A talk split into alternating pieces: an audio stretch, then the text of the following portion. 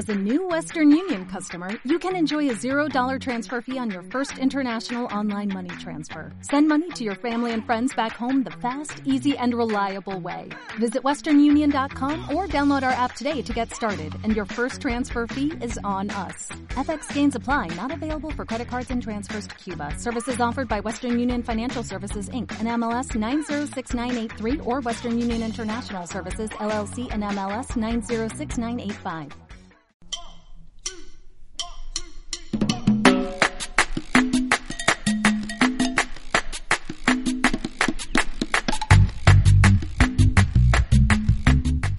En los últimos años hemos descubierto lo que era el binge watching. Hemos aprendido a esquivar los spoilers, nos meamos de la risa con los bloopers y hemos sobrevivido a los haters. Y entre toda esta jungla serifela llega Más allá del hype, el podcast de Sensacine que te creará una necesidad que no sabías que tenías. Y no, no es un reboot de nada que hayas escuchado antes.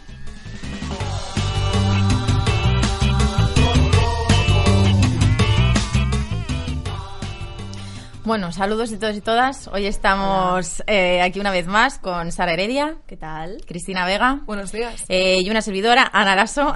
y bueno, vamos hoy a hablar de la serie, el final de la serie Juego de Tronos. ¿De qué otra cosa se podía ¿De hablar? Además, cosa? en el último episodio de la temporada. No se nos olvide Y de la serie, claro. de todo. De la serie, de ya no hay todo. más. La Vamos. temporada me refiero de más allá del hype.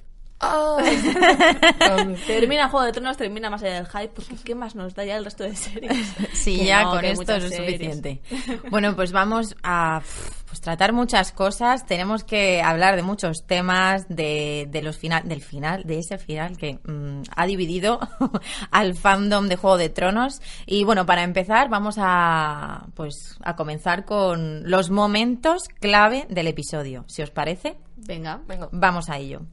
Bueno, es que claro. Vamos a, vamos a ver. Vam- vamos- impresiones. por vamos por partes. partes. Las impresiones.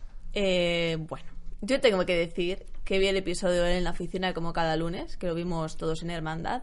Salí cabreada como no me había pasado nunca con esta serie. Y mira que esta temporada yo me la iba comiendo bien, iba tan a gusto, pero en este episodio salió cabreada y triste. No me gustó. Luego lo volví a ver por la noche y ya como que me reconcilié un poquito más, ya lo vi todo con más perspectiva, sin tanto hype. Y lo acepté mejor. Mm, No me gusta del todo, pero entiendo lo que han hecho y por qué lo han hecho. Yo en mi caso es verdad que no me ha disgustado, tampoco me ha gustado en exceso. Me ha parecido que está bien. Es un final correcto, concuerda con lo que ha sido la temporada última, concuerda con los personajes. Me parece lógico. No será un final que recuerde toda mi vida como el mejor final de la historia, pero me parece que está bien. Bueno, a mí yo la verdad que llevaba una temporada un poquito turbia, la verdad, un poco mosqueada por cómo lo estaban llevando. Entonces ese último ha sido como... Me ha gustado cómo ha terminado porque creo que según lo estaban llevando no había otra manera de, de terminar. Había muchas, hay muchas maneras, pero creo que esta manera era la única un poco más plausible y que iba a medio contentar y calmar un poco los ánimos. Pero sí es cierto que ha habido mm, pues muchos detalles que es como, pero vamos a ver, que esta serie que era lo más y lo habéis terminado como si fuera, como si llevara dos temporadas y la vamos a cortar ya porque no tiene audiencia. Y, A ver, está no. claro que había cosas que tenían que pasar. La muerte de Daenerys yo creo que no ha pillado a nadie por sorpresa. Iba a morir. No, claro. Y el, el modo en el que ha muerto me parece bonito. Porque la tenía que matar John, no le podía matar a otra persona. Pero es que, eh, a- a- para mí, hasta ese momento del episodio yo estaba en tensión, me estaba encantando ese ambiente que realmente sentías como miedo hacia Daenerys, cómo estaba todo puesto, todos los dragones por ahí, la música de tensión. Llega ese momento, se cabrea Drogon y para mí ahí empiezan todos los fallos de- del episodio. Porque a pesar de que estaba de acuerdo con lo que pasaba, con lo de cómo eligen el rey, como mm, me parece que no estaba bien llevado y que había escenas un poquito pues que no tenían nada que ver con el tono del episodio. Que tú te esperas que la serie Juego de Tronos que termine, que termine épico, que termine eh, por los aires, que termine, que te dejes con la boca abierta. Y no ha sido así. Nos ha sorprendido a todos. Es que creo que sí que querían acabarlo de forma épica, porque al final la escena de Sansa, Arya y Jon andando en sus diferentes destinos, con la música de la serie, de espacio y tal, sí que es una intención de hacerlo épico. Entonces yo creo que sí que es un final que está correcto respecto a eso. De, o sea, es como el capítulo tiene dos partes. Una parte es la parte épica del capítulo, otra parte es la parte que es epílogo. Esa parte es un epílogo final de hay que cerrar la serie y hay que hacerlo lo más correcto posible para que todo el mundo esté situado en un, en un sitio distinto. Pero épico no es. No, no, no, pero... No, muy sí que creo épico que no inten- la es. intención está. Aunque no lo consigan. Bueno, la vamos, está. vamos a, ver qué bonita. momentos son los que no nos han un poco cuadrado mucho, porque por ejemplo la muerte de Daenerys, lo que decíais, mm, sabíamos que Daenerys se le estaba yendo un poco la- la- el cambio este, la transformación que a muchos nos ha pillado un poco por sorpresa, a otros no tanto, porque les, a Daenerys le parecía cruel, malvada y tirana desde el momento uno pero eh, nos han querido vender una cosa durante las siete temporadas y en la octava ha sido como mm, todo dramático que creíamos que la serie se iba a terminar con la batalla de desembarco del rey y Daenerys sentada en el trono y al final ni hay trono, ni siete reinos, ni nada. Entonces, bueno, ¿qué os parece eh, el cómo muere Daenerys? ¿Os esperabais que fuera Jon? ¿Creéis que iba a ser Arya? Que todo había muchas cosas que apuntaban a ella. Hombre, tenía que ser John porque creo que se lo merece el personaje de Daenerys que, le, que el que le mate sea John, porque es realmente el que le quiere. Eh, entonces, eso eh, estoy de acuerdo. Lo de que yo, eh, Daenerys estaba un poco loca, que la gente la pilla por sorpresa, es el problema de toda la serie, que sí que te lo estaban llevando como que Daenerys iba a volver loca, pero es- a la gente la pilla por sorpresa porque no lo, lo han hecho todo con calzador, lo han hecho todo deprisa, Claro. que es el principal problema de esta temporada, que tenía que haber hecho 10 episodios y todo se hubiese concluido mucho mejor. Pero bueno, sí, estoy de acuerdo con que Jon haya matado a Daenerys y que es lo que tenía que pasar.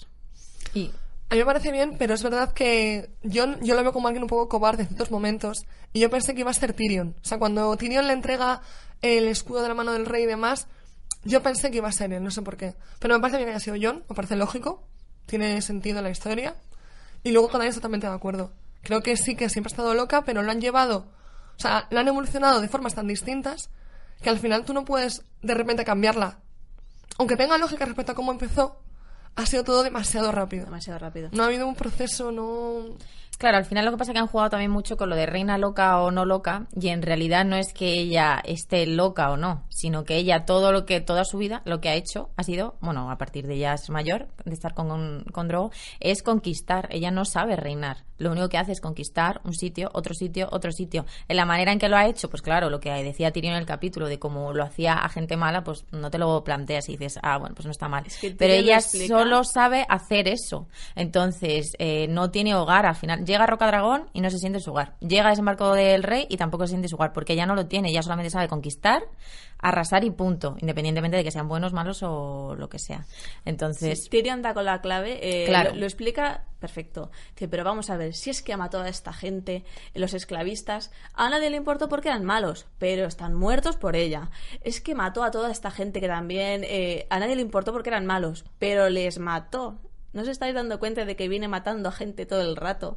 Y nadie le ha dicho nada porque hasta ahora eran malos, porque ella se cree que es el bien superior. Ella se cree que sabe todo lo que hace hasta que ahora se le ha vuelto todo en contra. claro. Y también Tyrion tiene razón cuando le dice, pero ¿no te das cuenta de que su discurso a las, a las tropas no ha sido de hemos ganado?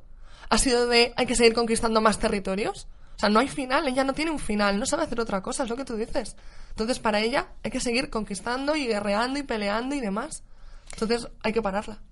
Claro, al final la manera en cómo se ha hecho, pues bueno, la de esperar ahí un poco, aunque yo tengo que decir que en el momento en el que él, la, o sea, creo cuando ella le dice, eh, no, es que no tienen elección, él se da cuenta de decir, madre mía, es que, mm, es que no, esto, esto ya no hay por dónde cogerlo, pero la besa y es como, pero madre mía, este es- es- no lo estás viendo, no lo estás viendo que, que al final tú estás entrando en su juego y la mata, pues mm, eh, yo me creía que no, ¿eh? O sea, cuando la llega a besar, digo, "Uf, pues nada, que se deja llevar otra vez y al final acaba eh, el loco también perdido. Porque John no estaba nada convencido de quién seguir hasta que le dice Tyrion, ¿y tus hermanas qué?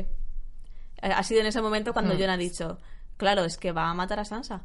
Va a matar a Sansa, se la va a cargar. Claro. Y solo por eso decide ponerse en contra de Daenerys. Porque antes el tío estaba, no, no, no, es mi reina. Es mi reina sí. y lo que ha hecho, pues ella sabrá por qué lo ha hecho. Y también duda, porque luego cuando habla con Tyrion, antes de que se le lleven al exilio, le dice a Tyrion, no sé si he hecho bien. O sea, él sigue con la duda, él no sabe Porque si está, ha hecho bien, o ha hecho bien. Él está está tocado, confundidísimo. ha matado a, a Ha su matado. amor. Pero él está súper claro. confundido con todo. Es como he hecho esto, pero realmente no sé si he hecho bien, si he hecho mal. Que es lógico. Me he o sea, llevar. Si, si John hubiese tenido clarísimo que ha hecho bien matándola, no sería John, porque John es el héroe de la historia y John siempre tiene el, el bien por delante. Que luego hablaremos de John, que madre mía, John, la trayectoria de John es muy desgraciado el pobre, porque no yo tiene, no. tiene, no tiene final feliz. Estoy y bueno, el dragón, ¿qué os parece? ¿Dónde se la lleva? ¿Cómo, qué pensáis? ¿Por qué no quema a, a John? ¿Cómo se lleva a Daenerys? En la patita, eh, bueno, ese me- es que momento. no me gustó nada. Yo lo siento si hay alguien que le gusta ese momento, pero para mí, ¿por qué Drogon de repente tiene conciencia y sabe que el trono ha sido el culpable de todo el mal que le ha causado a su madre? Ah, yo sí, ¿Por qué? lo veo. ¿Por qué lo tiene? Porque actúa como una persona. Yo no creo que tenga conciencia, yo creo que es que en ese momento él se da cuenta que no puede atacar a John porque también es Targaryen, como que siente que no puede, entonces ataca lo que hay alrededor. No, pero, yo, creo que, yo creo que no hay conciencia en atacar al trono. ¿eh? Su objetivo es quemar no. el trono, me refiero, porque Hombre, él quema y hasta que ve que el trono no se derrite, Pero es no que para. O sea, yo creo ¿por que él tiene es de repente? Bueno, pues O eso sea, es a mí eso no me, claro. cua- a mí no me gustó. Y bueno, que se la lleve, sí, eso me parece bien. Que ahora se ha ido al este. Yo creo que se ha ido como a la tierra de los Dothraki, ¿no? Que es donde, Sí, de donde sí. vienen ellos. Y, y no mata a John porque, claro, es Targaryen y al fin y al cabo John estaba llevando al- a, su hermano, a Raegal. Entonces él, él entiende que John es de la familia, no le puede atacar. Claro, yo creo que lo ha hecho porque él sabía que él estaba con Daenerys y también ve que él no lo está pasando bien en ese momento. Independientemente, yo creo que sea Targaryen o no sea Targaryen. Pero yo creo que lo hace un poco por eso, porque sabe que no había tampoco otra manera y está ahí el pobre, que es que John está que... El dragón es más listo que nadie. En Poniente. Tenía que haberse sentado en el trono. Por un momento lo pensé. bueno, y pasado ese momento, después de... Vamos- vamos a la siguiente. Vamos a la siguiente, que es el bueno. es el ¿Qué que ha pasado? ¿Qué ha pasado? O sea, ¿qué ha pasado? Que, ¿Cómo ha llegado? ¿Cómo han llegado todos ahí de repente desembarco del rey? Que bueno, no sé, alguna cosa que hay que, hay que puntualizar. De repente a las dos semanas eh, no hay ceniza, eh, las casas están reconstruidas, no sé si os habéis fijado.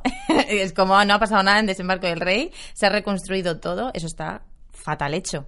O sea, está muy mal. De dos semanas que no había nada y dice, no, llevo dos semanas en el calabozo y está todo como fantástico. Han llegado A- todos... Ahora que lo dices, digo, a lo mejor es que no han pasado dos semanas. Es verdad que Tyrion dice, llevo dos semanas pensando. A lo mejor es que ha pasado más tiempo Claro, es que- no han querido decirlo. Sí, es que no yo pienso que no me entre cuadra. que tú mandas eh, avisos a toda la gente de las tierras y llegan allí, ahí Claro. hay unos meses de distancia. Claro. Yo pensaba que eran varios, que habían sido varios meses, ¿eh? Claro, es que como dice Tyrion, eh, llevo unas semanas pensando, Sí, Tyrion lo dos dice. semanas Sí, pero además. no nos cuadra que sean dos Pero claro, es semanas, que, no, no, es que no tiene que ser mucho más, vamos a ver, la ciudad no se reconstruye sola.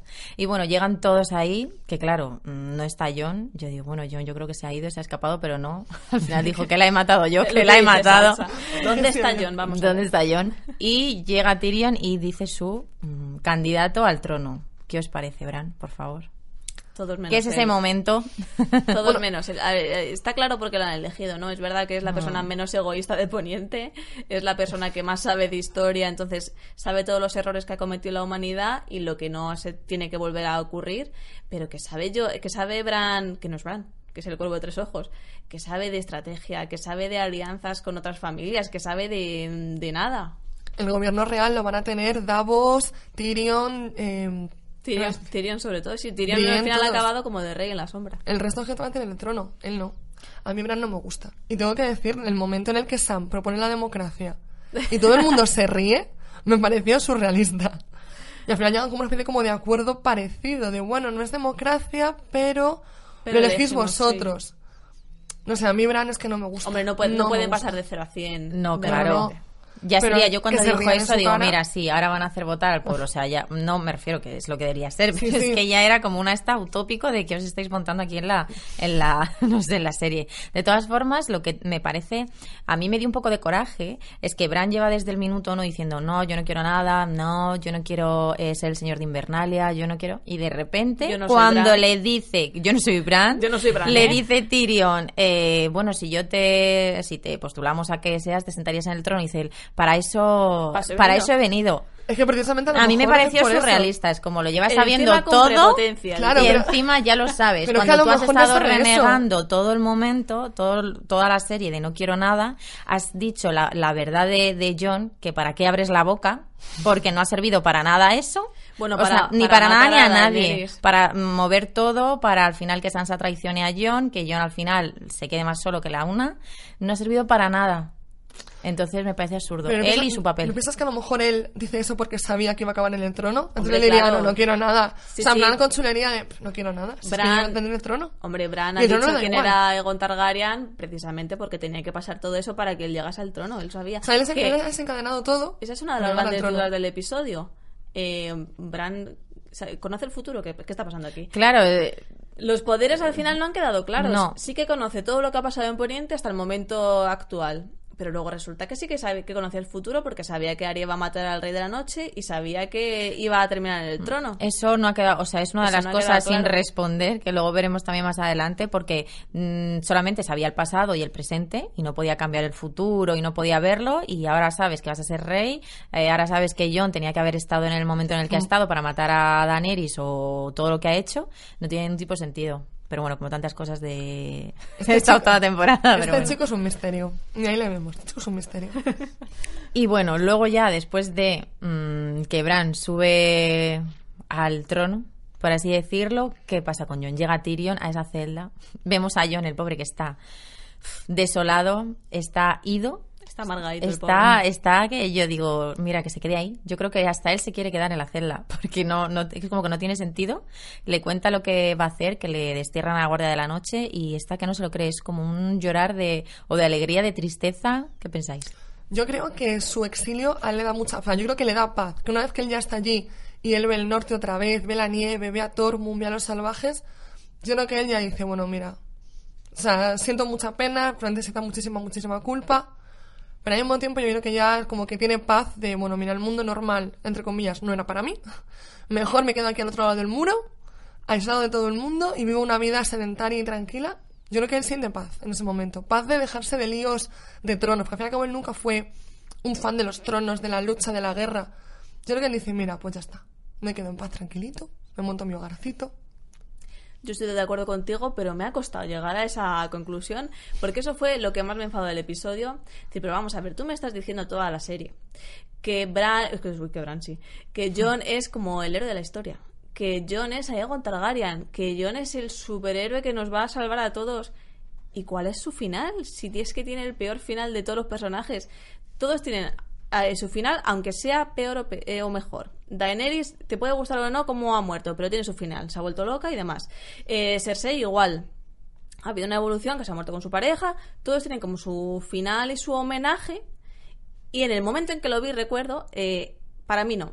Para mí John había quedado como un secundario, que era el más plano de la serie, el que no, le había, no había hecho nada, salvo matar a Daenerys.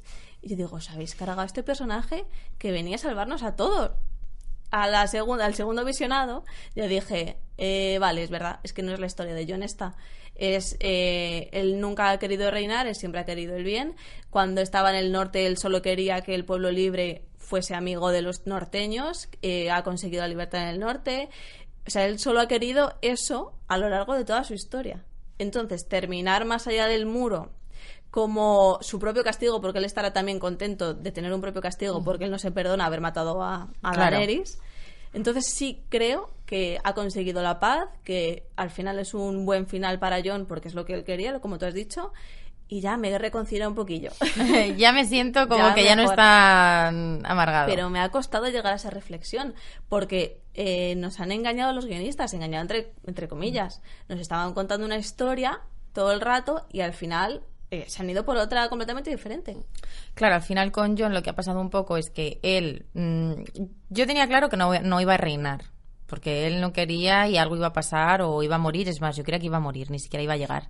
Pero sí es cierto que al final estar con los salvajes era lo que siempre ha querido, lo que ha luchado por ellos más que nadie. Y que cuando vuela con Daenerys en el primer capítulo de la temporada, se lo muestra a ella como si fuera el paraíso. En realidad, para él es que eso Está es, sufriendo. es su máxima, el estar allí y, y- y- y olvidarse de todos y pasar desapercibidos, que era lo que ojalá le, a él le hubiese gustado estar. Entonces, por ese lado, bien, bien, o sea, creo que ha tenido el final que él quería, pero al final ha sido un final que cuando él mira para atrás el muro y, y- y luego mira para adelante, sí, es como, vale, es algo que yo quería, pero al final, hasta llegar hasta ese punto, no, no me ha gustado nada de lo que he hecho para llegar hasta aquí. Es como, he tenido que hacer matar a la persona a la que quiero para llegar hasta aquí, porque si no, no iba a haber manera de, si no a John le hubieran hecho rey o le hubieran querido que estuviera ahí de mano o, o vete tú a saber. Entonces era como, Claro. un- estaba el pobre ahí, nada, que, mu- que muy y, mal. y en ese plano hay algo muy bonito, ¿no, Chris? Que tú hiciste la Sí, noticia. justo al final del plano eh, se puede ver en una esquina pequeñita, hay que estar muy muy atentos, que hay una planta verde que sale del suelo, que eso se supone que es una llamada que la primavera va a llegar. Precisamente el último libro de la saga de George R. R. Martin se llama eh, Sueños de primavera. Entonces se supone que ese libro también va a acabar con que la primavera, el invierno se acaba o está acabándose y la primavera ya empieza a florecer. Entonces se supone que la serie ha contado básicamente lo que es cómo llega el invierno, la llegada del invierno y cómo se acaba. Entonces ya estaría como todo englobado ahí. Luego lo que pase Claro. después en primavera y... Ahora llega la paz, la tranquilidad y una época nueva en Poniente. Exacto. Sea, al final es bonito, oye. Sí, sí, a ver. No, y la sí. música, despacio, Sí, sí, emo- emotivo mirando el es. mar. Me parece que es muy bonito. Esa Bueno. última escena me, a mí me gustó mucho. Y otros detalles, eh, ya después de estos gordos gordos, que eran los importantes, eh, ¿qué os parece Sansa, que al final reivindica el norte? Pero vamos, tan pichi, lo dice, pero y ya, pero se queda ahí, que no lo ha hecho, no ha tenido que lucharlo mucho, lo dice y ya está. Hombre, Y ya queda se la había ganado. Se la de había antes, ganado por desde propio luego. mérito. Yo estoy 100% con ella. Me, pa- me ha gustado mucho el final de Sansa. Y me ha Lo que tú decías que el final ese, como que es épico sin llegar a ser épico. Es bonito ver a todos los Stark que al final ha acabado bien. Cada uno en la parte en la que quería, pues Arya explorando el mundo, que también me ha gustado mucho ese final. Eh, Jon en el norte, en paz. Y Sansa como reina del norte, que es lo que ella quería. Y además le pone la corona y ya, perfectísima de la vida, se queda ahí. ¿Qué, qué, qué plante tiene esta mujer? Recordemos que hace más de un año justo ella se tatuó el símbolo de los Stark y ponía el, la manada siempre sobrevive. Eso ahora podemos Spoiler. decir que es un poco spoiler, porque están todos efectivamente vivos. Los que estaban vivos al principio estaban vivos al final. Y O sea, bueno, Brienne curioso. escribiendo eh, ahí su final. A mí me gustó, me ha gustado eh, cómo han querido cerrar a Brienne, porque ese final que tuvo en el cuarto capítulo, quinto Sí, capítulo, cuando, Sí, cuando Jamie se va. el en cuarto, sí. en el cuarto cuando Jamie se va, que es como, pero Es que no se lo merecía, pero bueno, menos mal que ha aparecido y sí que me pareció muy bonito todo lo que escribió sobre Jamie, porque además en temporadas anteriores Jamie le decía a su padre que, bueno, el padre le llamaba Matarreyes, que todo el mundo le va a Sí. recordar como el Matarreyes, y él decía que, bueno, que quedaba como mucho espacio en su página y que se podía llenar. Al final lo han recuperado eso, al final, o sea, en el último episodio, Mm. y Brienne se lo ha escrito con esa frase de más tan bonita de Sí. murió salvando, protegiendo a su reina. Claro, porque no, por no poner ahí a Sensei, porque era como el dolor. Además, la, en la cara de la actriz, que a mí me gustó mucho, cómo Sí. se nota con un solo gesto de decir, mira, lo pongo porque te lo mereces, pero me dolió. Claro, sí. No, no, Totalmente. Gwendolyn Christie, muy fan de ella. Y otro, otro tema de- del libro, que ese sí que lo metieron un poco con, cal- con calzador, era eh, la canción de Hielo y Fuego, que aparece ahí. Pero Precisamente vamos a justo ver. ayer hice otra cita de eso, y es que eso es también un guiño a Señor de los Anillos. Porque precisamente la, la trilogía de Tolkien acaba con que Frodo y Bilbo van a escribir la historia del viaje que han llevado a cabo con el anillo. Es un poco guiño a George R. R. Martin, a Tolkien y demás. Y a mí no me gustó. Me pareció como un poco innecesario. O sea, directamente Bueno. es algo innecesario que no hace falta meterlo en el capítulo para hacerlo más triste o más bonito. Todo el mundo sabe que viene de ese libro y ya está, pero A mí me pareció gracioso, sin más. Sí, un momento. Un momento. ¿No? Vale, pues ah, estamos hablando de nuestras reacciones. Tenemos que saber cómo han reaccionado eh, los personajes. El, bueno, los, eh, los Los actores actores. que dan vida a estos personajes, porque claro, para algunos, por ejemplo, en el caso de Emilia, eh, para ella fue muy duro. Ella tenía una idea durante todas las temporadas de soy la salvadora, la libertadora mm, y bueno y demás, que todo lo que estaba haciendo estaba bien y de repente la dicen, no, es que vas a tornar en esto. Entonces, bueno, eh, la actriz dio una entrevista a Entertainment Weekly y decía palabras textuales cuando recibió el guion. Lloré y me fui a dar un paseo. Salí de casa, cogí el teléfono y las llaves y volví con ampollas en los pies cinco horas después. O sea, estaba catatónica. Ella dice que Esta acabó... ha pasado un duelo. Ha pasado un Sí, duelo. sí. Decía que estaba muy tocada. eh, tuvo que llamar a su madre. Claro, no le podía contar el final ni tampoco quería. Pero la madre se preguntaba de ¿por qué dices que Daenerys es mala persona? Eh, ¿Por qué te importa lo que piensen los demás? Estuvo... Lo llevó bastante mal, la verdad. Pero es que, claro, co- que es ¿qué haríais vosotras? O sea, ¿cómo, cómo lo presentaríais? A ver, es que- Claro, es que al final es una parte de ella, eh, la última década, que ha dado de todo para ser Daenerys, y claro, de repente te dicen, no, no, que eres la malísima mala de la, de la serie. Y que vas a morir. Pues tienes que aceptarlo. Tienes que pasar ese proceso. Sí. Pues tiene que ser chungo, porque ella al fin y al cabo fue su gran papel de, del estrellato y demás. Ha trabajado 10 casi 10 años en ello. 10 años. Y de repente es como, bueno, pues que todo lo que has hecho, que en verdad no es una mala, ¿eh? Es una villana. Ostras. Tiene que cambiarte bastante eh, tu perspectiva del personaje y de todo lo que quieres saber, porque ya al fin y al cabo Daenerys es parte de ella. Es como si fuese ella misma. Es lo que decía en, en, en el YouTube de, de Juego de Tronos. Hicieron unos vídeos de cada personaje, cada actor recuerda a su personaje. Ella decía de que al final este, este papel la ha modelado a ella como persona durante, porque decía, eran las décadas de los 20, mi década de los 20 Claro, ha sido entera. Eh, entonces me ha modelado como persona, como mujer, como, como todo. Entonces ahora cortar era Además, como... Era un símbolo del feminismo, Daenerys. Era Claro. un símbolo del empoderamiento, y de repente dicen, no, no, que eres una histérica. que está loca. Y que está loca. Recordemos también que ya contó hace poco precisamente, eh, creo que fue para el New York Times, que durante la primera temporada, la segunda, después de la primera, sufrió un ictus. Ya tenía varios problemas cerebrales, varias separaciones cerebrales, varios ictus y demás. A la par que todo el mundo la veíamos en la serie como alguien normal, alguien tranquilo, sin problemas de salud y demás. Y la pobre la ha pasado muy mal. Y ella contaba como que la serie ha sido un gran apoyo para ella para seguir luchando día a día. Claro, y más siendo el personaje que tenía ella, Claro. que al final tenía que ser ahí fuerte, es como tengo que sacarlo, sí o sí, porque si no esto no va para, para adelante. Entonces, otra, una de las anécdotas que contaba también era con su compañero Kit Harrington, que da vida a John Nieve, eh, cuando ella recibió la parte final, la escena en la que iban a, a la que él le mataba, ella lo leyó y coincidió en el vuelo a Belfast, a los estudios, con él. Uy, qué vuelo más interesante. Se lo quiso, de- lo quiso hablar diciendo, Dios, pero mira lo que pasa. Y le dijo que, que, no la, que no le hablara porque él no se lo había leído. Iba a esperar a la, a la mesa redonda con todos Así estaba el pobre llorando luego la mesa. para verlo. ¿Y qué pasó cuando de repente se sienta en la mesa y lo, y lo lee? Ella se puso enfrente para verle y decía, no, no, no, no, no, no, no puede ser. Y ella ya estaba llorando a lágrima viva diciéndole sí.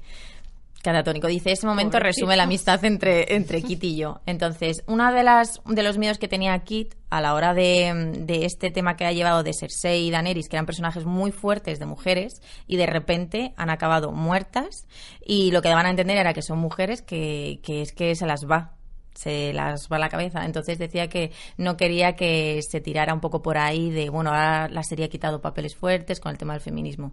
Que decía que, bueno, tampoco se había puesto dictadoras nunca a mujeres Ah. y que era como también algo novedoso que nunca se había hecho. Que es que es un tema delicado. Claro. Claro, eh, Juego de Tronos al principio era muy criticada por todos los desnudos femeninos que había y la gente decía que no eran necesarios. Además, toda la violación de Sansa era violencia sexual eh, sin sentido. Y luego teníamos por otra parte a Daenerys, que era un personaje fuerte, cada vez más empoderado, cada vez más, con más peso en la trama. Y Cersei también, que era una villana y estupendísima, para mí de las mejores villanas de la ficción. Y han terminado, eh, pues mal, muy mal. Muy mal.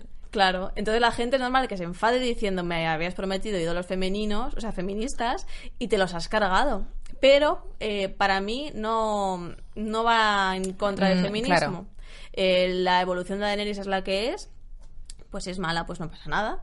Y la evolución de Cersei a mí me gusta, yo es que la compro entera. No creo que se hayan cargado esos ídolos. No, pero nos han dado otros. O sea, a lo mejor esos para gente que diga, claro. uy, ya no están, pero tienes a Arya, a Sansa y a Brienne, que son tres mujeres que cada vez más se han empoderado y cada vez son. Claro. geniales. Bueno, el momento en el que Arya le dice a Gendry, oye, mira, yo no soy una señora, nunca he sido una lady, Yo no soy eso. eso es maravilloso. Yo no soy Y que le dice, mira, yo no soy eso, no quiero ser eso. Claro. Se me hago Sansa, ¿qué hace? Ella es consciente de que quiere ser la reina. Entonces ella muestra su empoderamiento y dice, no, yo voy a mandar aquí. Y luego Brienne, que está en el consejo y que también es nombrada caballero, me parece increíble. Eh, o sea, que hay los dos lados un Quiero poco. lanzar una pregunta. Sí. En esta reunión de gobernantes que hay, cuando se levanta Ed Murtuli, que es el tío de Sansa, y se pone a hablar diciendo, oye, que yo me propongo tal. Mm. Madre mía. Y va Sansa y le dice, calladito. ¿Estáis en contra o a favor? Porque yo no A lo favor. Pues yo no lo veo del todo bien. No me gustó esa escena. Me pareció que no pintaba nada ahí. Pero él, o, o que sucediera eso. Las dos cosas. Yo veo, bueno, ve- veo bien que ella le diga, mm, eh, me refiero, sé para dónde vas a ir antes de que hagas el ridículo y te postules como tú el que vas a ser, que no, cállate. Cállate y ahora no es el momento. Entonces yo sí Era lo... necesario que fuese así. Sí, porque además sí lo cuando él mira a todo el mundo, todos se quedan callados con cara de pensamos lo mismo que ella. Eso O sea, sí. yo estoy de acuerdo, claro. yo creo que es innecesario que él se postule y ella prefiere parar en los pies para que no haga el ridículo. Pero sí hay veces que meten cosas como quieren sacar eh, eh, actitudes femeninas poderosas, un poco ahí, uf, muy un poco bruscas. Es como no, no hace falta, ya me estás poniendo a las dos ahí, está bien, me refiero, no hace falta que... Pero bueno, un poco también ellos han tenido mucha libertad a la hora de decir lo que opinaban o lo que no opinaban sobre su personaje, igual que eh, Lena Headey, que es Cersei estuvo muy en desacuerdo con la actitud que toma con cuando se acuesta con no me viene el nombre ahora. Con Euron. con Euron. Ella estaba en contra de esa de que ella no lo hubiese hecho. No estaba de acuerdo pero bueno es lo que hay. Y en cambio el final sí que estaba muy contenta porque decía que era el único momento que tenía paz que ese personaje había encontrado la paz que realmente eh, se da cuenta de lo que de cómo quiere o de cuánto quiere a Jamie y de que Jamie la quiere a ella y que al final después de todo ha vuelto a pesar de que podía haber muerto en el intento Sí, hay un detalle interesante que descubrí la semana pasada, es que en este episodio Cersei va vestida de rojo, Sí. que es el emblema de los Lannister, es rojo y dorado. Y hasta este momento Cersei siempre iba vestida pues con armaduras de dominatrix prácticamente, eran todo de cuero, con Sí. cadenas, todo negro, casi como Sansa al final. Eh, y- pero en este episodio va de rojo, porque eh, los que están haciendo el, el departamento de vestuario, la chica que se encarga de esto, eh, tiene muy en cuenta todos los detalles de la familia, de los personajes y los ilustra, los representa con, el con la vestimenta. Cada vez que ella lleva rojo es porque se siente muy unida a los Lannister, se siente muy unida a la familia y en este episodio es lo que tú dices. Ella se siente muy unida a su hijo y cuando ve a Jaime es, es que no puede eh, evitar No, sonreír y decir, "Ay, desmonta". menos mal que estás aquí, porque se siente súper unida a sus raíces. está muy vulnerable, también es un momento de decir, "Pf, es que se me ha desmontado todo, como no venga alguien aquí, o sea, se siente totalmente indefensa, parece al final una, una niña pequeña que, Sí, que sí, quiere, lo que único que quiere es a su familia. Lo del vestuario que comentabas me parece súper interesante, sobre todo la evolución, porque hay muchos, muchas comparaciones de la evolución de Daenerys, de cómo empezó de azul, de blanco, azulado, a cómo ha ido al final eh, cambiando ya más a blanco, luego a blanco rojizo, rojo y a negro. Es que ya en el último capítulo estaba, como estaba Cersei también cuando se volvió en, la, en Sí. las últimas temporadas malísima, cómo, cómo juegan con eso, cómo juegan al final con el cambio de color, que es, es brutal, está está súper, está muy logrado. Es que no recuerdo el nombre de, la, de esta mujer, ojalá me acordase, pero es súper interesante todo lo que cuenta. No, no, si te fijas, Sansa, por ejemplo, en el último capítulo acaba de blanco. O sea, ella hace como el camino un poco a la inversa en el mismo, en el mismo sentido. Claro. O sea, al final ella cuando la coronan va de blanco, es una capa preciosa con flores como marrones, como si fuera de otoño y demás. Hombre, O sea, las, el- las flores del árbol... eh, Del árbol De- sí, sí. sí, el árbol de que Stark, está. Sí, del no bosque de- el nombre, sí, del... El bosque de los dioses, sí. Eso. Y bueno, eh, para los demás, el que más ha tenido que guardar las apariencias, por así decirlo, eh, ha sido Isaac Hempstead, que es Bran. claro, que en las entrevistas, yo sí recuerdo que cuando le entrevistaban, ahora viéndolo así, sí como que se reía mucho, se quedaba ahí con cara de, mm, como es un chico también que tampoco se expresa demasiado, pues tampoco sabes muy bien, ¿no? Por dónde esté tirando. Esa carilla de. Exact- Eso, efectivamente. Y decía que él, cuando le dieron el guion, eh, creía que era eh, que a todos le habían puesto esa parte de que ellos llegaban al trono. Y cuando realmente Ay. se da cuenta de que es él, dice, mierda, que es realidad. Ni él mismo que se lo creía. Ni él mismo se lo creía, Ay, me claro. encanta. Dice que, bueno, que iba a separar, iba a haber opiniones muy encontradas, pero que lo- con lo que él se queda es que es algo totalmente inesperado y que nadie se pensaba que iba a ocurrir. Que es un poco Es lo que, na- ha que pasado. O Nadie se lo esperaba, inesperado es. Inesperado es, pero es... Hay que decir, no, iba a decir que me acuerdo que hay un capítulo, el segundo creo que es, que Tyrion y Bran ya están hablando de las historias. Hay como que nos dejaron caer un poco, dejaron una pistilla. Bueno, es que Tyrion- Pero hasta ahora no lo hemos entendido, claro. Es que Tyrion y Bran han pasado mucho tiempo en esta temporada. Tyrion ha sido el único que se ha acercado a él a preguntarle, eh, bueno, ¿y qué te ha pasado? ¿Por qué eres el cuervo de tres ojos? Cuéntame Y, ni se cosas. ha, y no se ha visto. Es que las conversaciones que tiene Tyrion con los personajes, como pasó con Cersei, Sí. que tampoco se llegará a saber, se corta. Cuando él coge la silla y se sienta que le dice, ¿pero cómo has conseguido? Dice, el- ¿cómo has conseguido ser el ojo de tres, mm, el cuervo de tres ojos? Y dice, pues eh, es una historia muy larga. Y coge la silla y se sienta y lo corta cortan también. Cortan todos los momentos, todas las conversaciones de Tyrion se quedan ahí en el aire. Entonces, bueno, ahí ya apuntaba un poquito. Ahora que has dicho la de Cersei, ostras, es verdad. No me acordaba de ese, ¿qué le diría? Pues. Lo. Cosas sin responder. Cosas Un- sin una más al bote. Sí, un poco, Curioso, pero bueno. qué grande Tyrion. Qué grande Tyrion. Y ahora, después de toda la serie, de las teorías, teorías fans, teorías de las novelas, teorías Las de todo, ¿cuáles todo. se han cumplido y cuáles no? Bueno, la del baloncar se ha cumplido, aunque de manera un poco difusa. Se cumplió lo Mm. de los tres hijos que va a tener, que se iban a morir, todo el mundo sabía. Y lo de la parte del baloncar, que no llega a aparecer en la serie, pero que sí aparece en los libros y la gente le sigue dando mucha importancia, pues al final los guionistas han metido, bueno, los creadores han metido como un guiñito ahí, porque sí que muere con los brazos del baloncar rodeándola, que es Jamie. Entonces, no es que la mate, pero muere con los brazos alrededor de su cuello, porque la tiene abrazada. Y en el caso de Daenerys, por ejemplo, ya habían traicionado ya tres veces, hay que traicionarla tres veces, una por oro, una por amor y la tercera Sangre, por la sangre. traición de sangre. Y ya por fin la han traicionado por amor, porque Jon le dice que la ama, pero es consciente de que es lo mejor para el pueblo. Y Jon siempre es alguien que antepone el bien de los demás al suyo propio. Entonces también se ha cumplido esa profecía. Madre mía, todo- en el primer tengo- podcast cuando hablamos, que dijimos, no, yo no la va a traicionar, ¿cómo la va a traicionar? Yo no Jon? le veo, yo no no le le veo, no le veo, pues... Qué ojo tenemos, ¿eh? Total. bueno, yo tengo aquí una cosita A ver, de mucho valor. Chan, chan. Nuestras compañeras Alicia Pérez y Marta Romero pues hablaron con una tarotista que se llamaba Charizard eh, y le dijeron, antes de la temporada esta, eh, antes de que se estrenase, le preguntaron pues cómo le iba a ir a cada uno de los personajes protagonistas de la serie. Y es que hay cosas súper interesantes. A ver, Ellas- sorpréndenos. A los, a los oyentes y, y espectadores tengo que decir que ellas no saben qué pasa aquí. Se lo voy a leer como en de repente. Por En vivo y en directo. Daenerys. Es que tú mira lo que dice. Eh, decía que las cartas que sí iba a cumplir su propósito. O sea que al final ella sí que ha conquistado desembarco, ha llegado ahí y demás. eh, pero que duda mucho que eh, la parte del amor, duda mucho que ese amor se pueda concretar. Estamos Ahí de está, acuerdo. ahí está. Estamos de acuerdo. Ahí están como las dos partes, sí que consigue llegar al propósito tal, pero la parte de amor como que no tal. Y dice una frase que a mí me dejó alucinada cuando la leí, la leo tal cual. Me sale un hombre queriéndola dañar, un hombre que conoce desde hace mucho tiempo. Ese es John, claramente. O Tyrion. O Tyrion, claro, Porque desde Tyrion hace también la mucho tiempo, traiciona. porque en plan, John pero tampoco Tyrion la, la conoce. para salvarla, en realidad. Pero, la tra- pero ella no ve como ella no le ve como que la salva, ella lo ve como que la Ah, bueno, traiciona. sí, bueno. Yo, sí, apostaría por Tyrion porque en realidad Tyrion está con ella desde la quinta temporada, ¿no? Quinta, cuarta, final, puede ser. Bueno, Sí, por ahí, cuarta, unas, la, la o boda sea, púrpura, ¿cuándo fue? yo creo que es en la quinta, Es que no cuando recuerdo. llega. Creo que es en la quinta, ya que es cuando él llega, ya también llega Varys. Eh, a partir de la quinta, lleva tres temporadas con ella y a Jon en realidad le conoce desde hace. Yo creo que es Tyrion. Y al final, no es que la quiera dañar, pero, pero al fin eh, hace todo y concreta todo para que acabe muerta. Sí. Bueno, también la ha traicionado Varys, es que la pobre la traicionado todo el mundo. Sí, se ha quedado sola. Entonces Daenerys sí acierta por, al- por las dos partes. Vamos a ver qué opina de John Nieve, que Bueno. esto también es súper interesante. Eh, a ver, ¿cómo le va a ir a John Nieve en el amor? Pues resulta que sentía unos sentimientos muy fuertes hacia una mujer, pues Daenerys, pero según el tarot, John no se atreve a decirle la verdad a esa persona.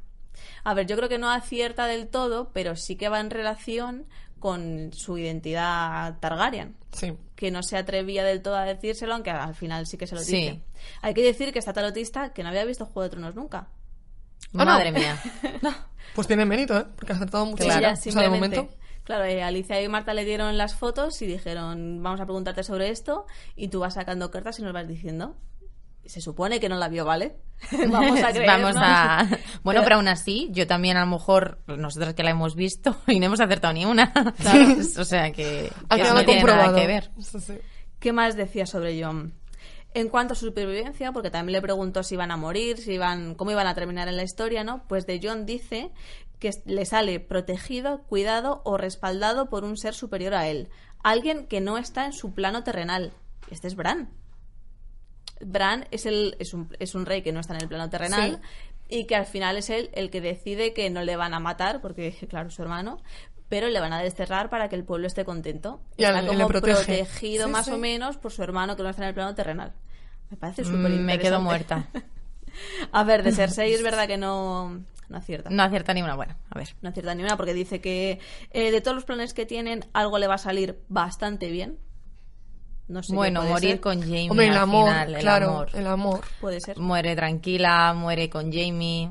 Que se Es lo único que le ha salido su bien, vaya. superamor, sí, eh, puede ser. Bueno, dice que está muy sola, que no hay un amor sincero para ella, que ahí falla un pelín, porque Jamie sí que la ama Claro. sinceramente. Y luego le sale eh, buenas cartas para esa mujer. O sea, decía que iba a salir bien, que a Cersei todo estupendo, que iba a sobrevivir. Pues error. Ha habido ahí el, No. a ver, ha habido ahí el último girito de guion que a lo mejor es que tú imagínate que a lo mejor en, en el, en el momento inicial la cosa era que huyera con Jamie y se fueran a una isla de mm, En Isla Desierta. Vete a saber dónde. A mí eso no me habría gustado tampoco. O sea, no me ha gustado cómo ha muerto No hubiese Cersei, sucedido. pero tampoco me, me habría gustado que, se- que sobreviviese. Yo creo no que sé. ella no se hubiese rendido. No. Hubiese preferido morirse Sí. a irse a un sitio que no la conozca nadie, que no puede reinar, que no puede controlar a la gente. Nada, eso es Sí, sí. totalmente inviable no para ella. Aunque esté con. Jamie y vivan su amor con libertad, no habría sido feliz. Exactamente.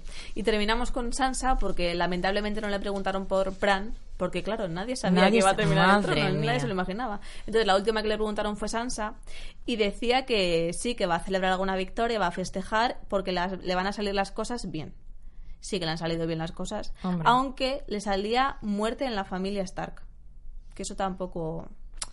A no ser que se refiera a Daenerys, que es su cuñada.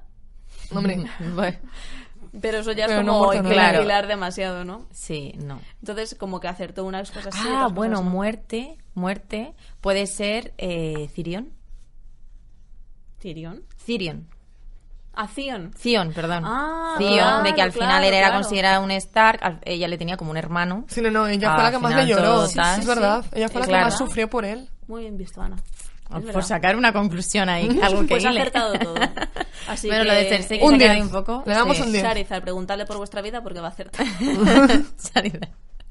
Bueno, y era un poco lo que estábamos hablando antes de, pero ¿dónde ha acabado Daenerys? Bran, ¿cómo ha llegado hasta aquí? El arco, vamos a ver un poco el arco de los personajes, si ha sido correspondido o no. Para eso habíais hablado con Cristina, con psicólogos. Sí, antes de comenzar esa temporada, eh, mi compañera Lorena Vialas y yo hablamos con dos psicólogos. Hablamos con David Pulido, que es un psicólogo clínico y guionista, y con Laura López Calderón, psicóloga sanitaria y terapeuta de familia.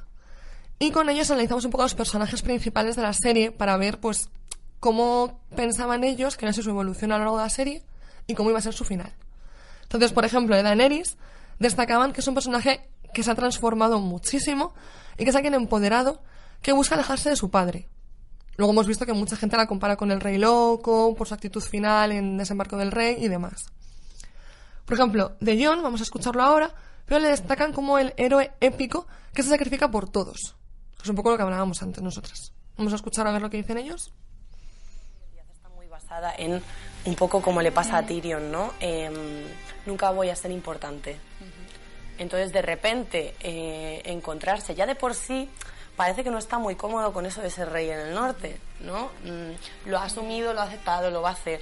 Pero eh, yo creo que él busca mucho desaparecer y no tanto tener el protagonismo. Cada vez su vida para él vale menos, pero más importante es conseguir la meta. Entonces está dispuesto a sacrificarse siempre por conseguir algo por los demás.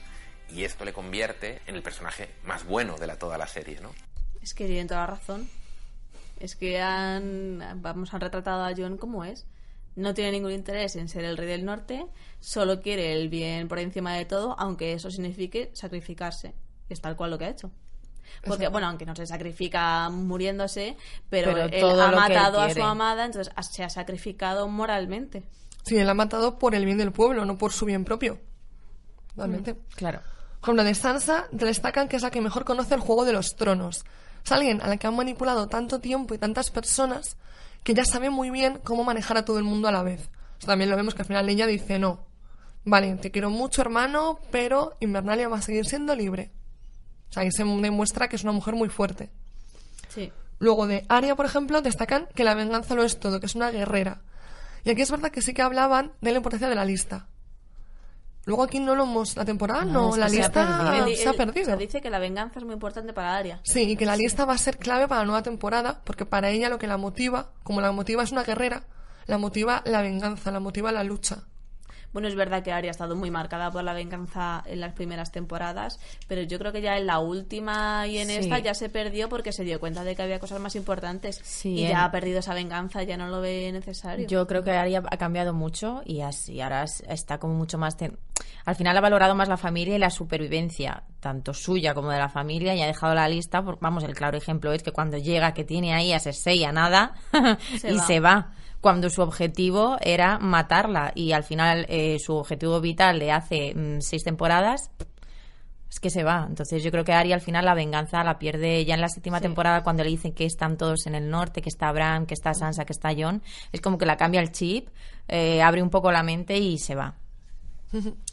Luego con lo de Bram destacan que parece un espectador de la serie más, porque es alguien que no está nada conectado con sus emociones ni con la serie, no tiene empatía. Entonces es alguien que parece que ningún está tipo. viendo la Nada. serie como el resto de las personas. Entonces, bueno, sorprende que ahora de repente sea el rey, porque no tiene empatía. No, él no se preocupa por el pueblo. Es lo que hablábamos antes, que se tiene que apoyar muchísimo en Tyrion, en Davos y en, Claro. en Bron. Bueno, Bron no hemos hablado, pero bueno, no es el caso ahora. No es necesario. no es necesario. Eh, pues sí, porque está sol- solo para, para memorizar las cosas. Claro, está ahí un poco ahí como medio de cabeza de turco de que, bueno, al final pues él es eh, la figura por no poner otra que se puede corromper y él al final pues puede no corromperse tanto, pero bueno, si, al- lo- si tus decisiones son tomadas por otro, pues están igual de corrompidas, por así decirlo, como si ellos estuvieran en el trono. Pero bueno, él quizá... Pero bueno, al final él tiene la última palabra. sí, así que- sí, sí.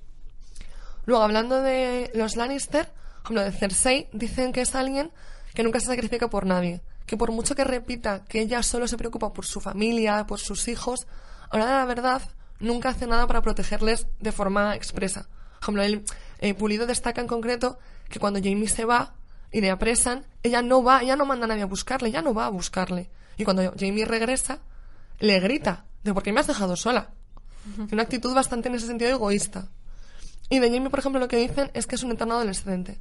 Es alguien al que le han llamado siempre Matarreyes. Entonces llega un punto en el que él adopta esa identidad. Aunque él no se sienta Matarreyes o no se sienta mala persona, él adopta lo que le dicen, entonces se comporta acorde a eso. Cuando se aleja de eso y se aleja de la corte es cuando ya empieza a descubrirse a sí mismo. Gracias a Brienne y gracias un poco al resto de personas. Eso te iba a decir que Jamie también es otro de los personajes que evoluciona muchísimo y que sí. la última temporada Sí. eh, era otra persona. Pero está bien hecho, no está con calzador, no está Sí, ahí a lo sí. brusco, él lleva un transcurso bastante grande. Y ya podemos escuchar lo que dicen de Tyrion, porque le destacan como el, pro- el protector. Dicen que al contrario que Bran, que no es nada empático, Tyrion es el más empático de todos.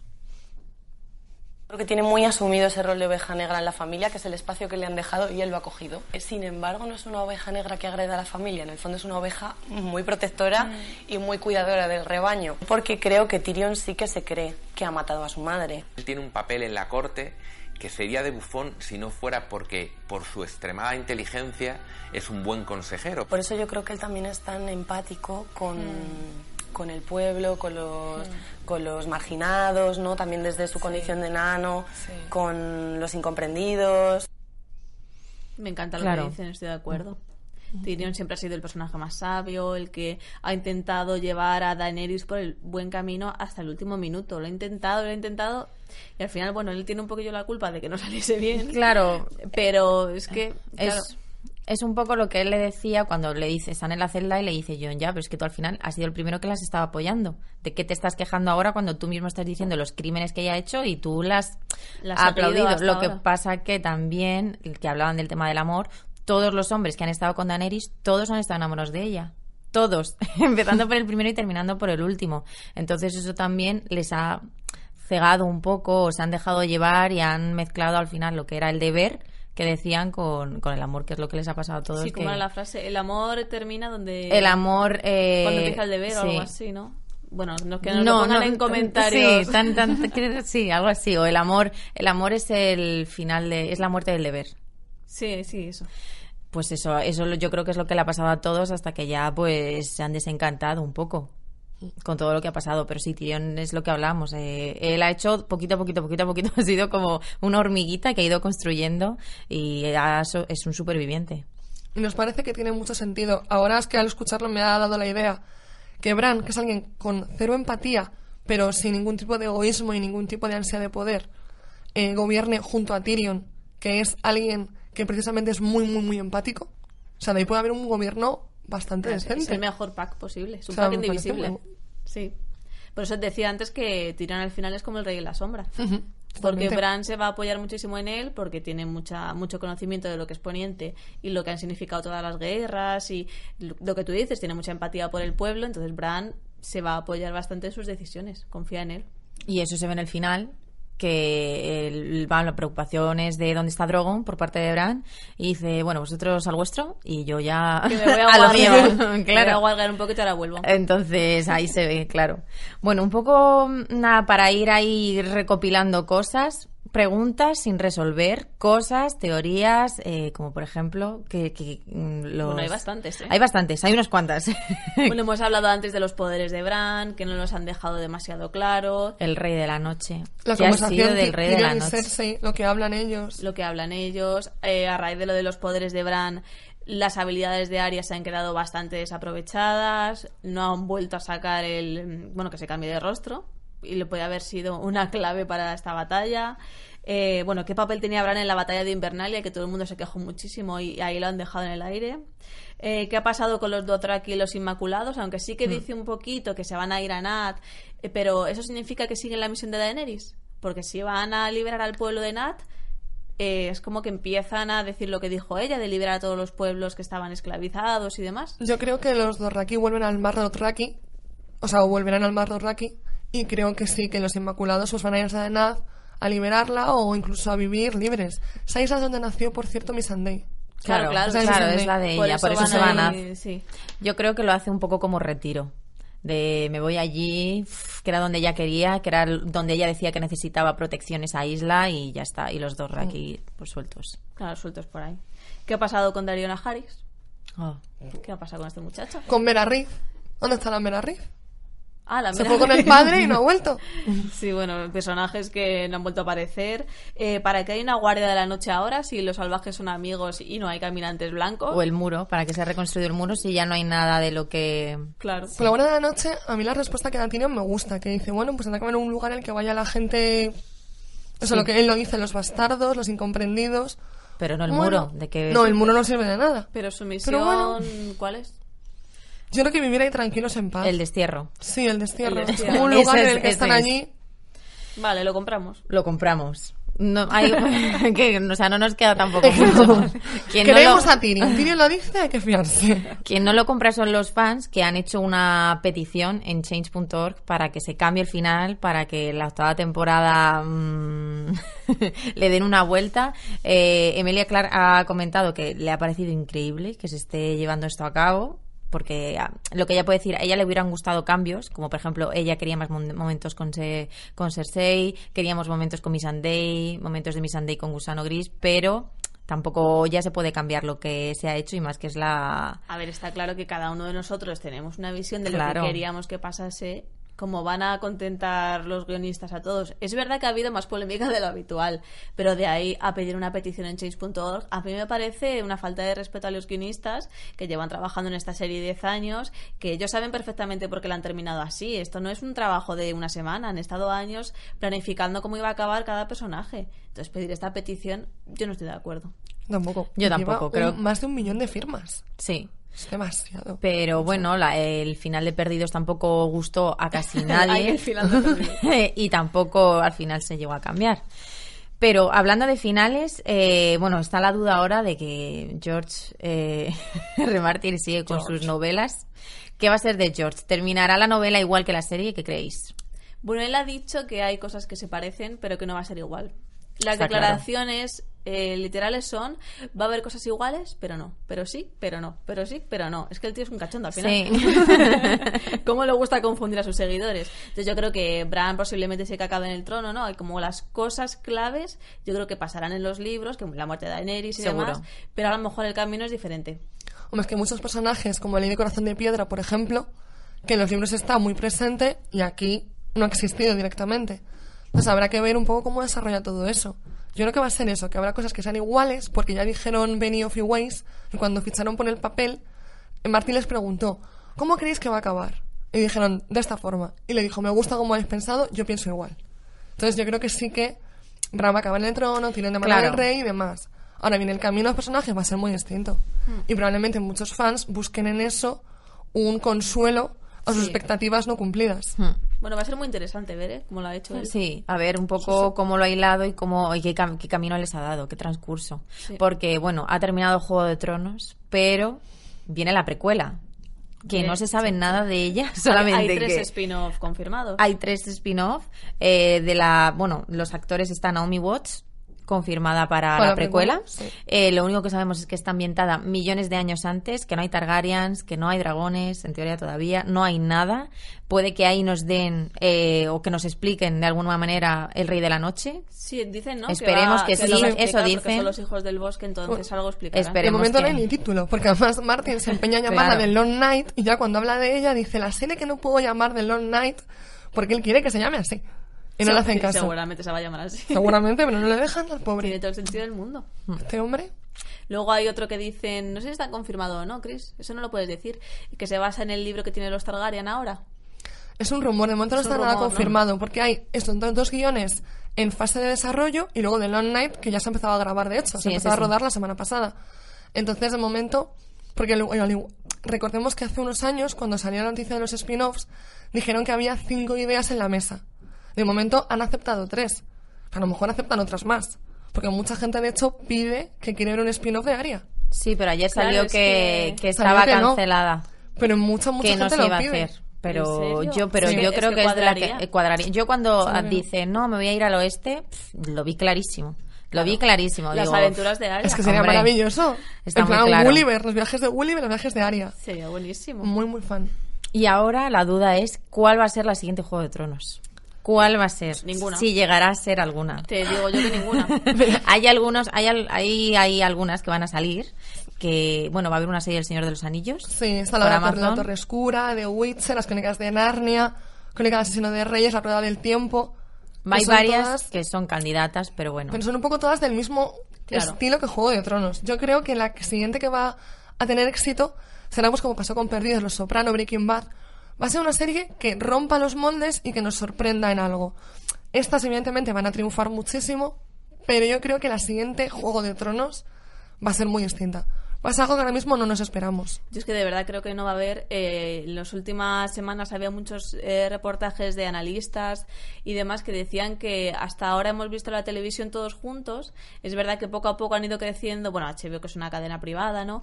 Y que mm, sí que es verdad que había bastantes pantallas, pero no como ahora, que es que Netflix estrena cada semana 10 series nuevas. Ahora cada uno nos centramos en los que nos gusta y de hecho en los propios grupos de amigos no hay no hay No hay una. unanimidad. No, no. Hay unanimidad en Juego de Tronos, pero no hay unanimidad en, en nuevas series. Entonces yo creo que el fenómeno como el que hemos vivido en Juego de Tronos, del merchandising, de que está todo el mundo loco, de que yo conozco a todo el mundo, o sea, todo el mundo que conozco que ve Juego de Tronos se ha levantado a las 3 de la mañana para verlo. Entonces yo creo que no se va a volver a no. repetir.